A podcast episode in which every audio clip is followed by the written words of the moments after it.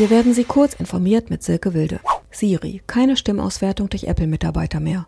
Nachdem bekannt wurde, dass der Konzern Aufnahmen der Sprachassistentin Siri zu Qualitätssicherungszwecken überprüfen lässt, kam es zu Protesten. Apple reagiert nun und stellt die Überprüfung von Sprachaufnahmen durch Mitarbeiter ein. Das Unternehmen werde künftig ausdrücklich eine Erlaubnis einholen, erklärte Apple.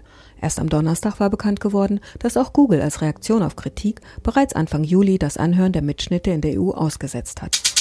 US-Militärcloud Jedi aufgeschoben. Die Washington Post berichtet, dass das Weiße Haus die laufende Vergabe des wohl größten IT-Auftrags der US-Militärgeschichte überprüft. Geplant ist eine einheitliche Cloud namens Joint Enterprise Defense Infrastructure, kurz Jedi, für alle Teilstreitkräfte. Der Auftragswert soll bei 10 Milliarden US-Dollar liegen. Amazons Web Service, kurz AWS, galt als Favorit und als einziger Anbieter mit Sicherheitszertifizierung für die Verarbeitung von Top-Secret-Informationen. Trump hatte sich in der Vergangenheit wiederholt negativ über Amazon geäußert und vor zwei Wochen dann die Überprüfung der Vergabe angekündigt.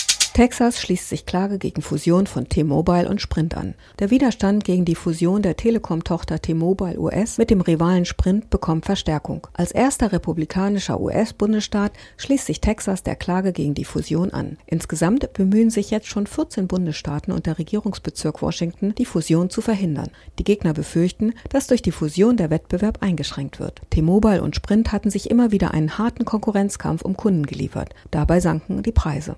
Facebook veröffentlicht Algorithmen, die Terrorinhalte erkennen. Facebook veröffentlicht zwei seiner Algorithmen, die identische und fast identische Fotos und Videos identifizieren können. Eingesetzt wird die Technik im Kampf gegen Kindesmissbrauch, Terrorpropaganda und Gewaltinhalte auf Facebooks Plattform.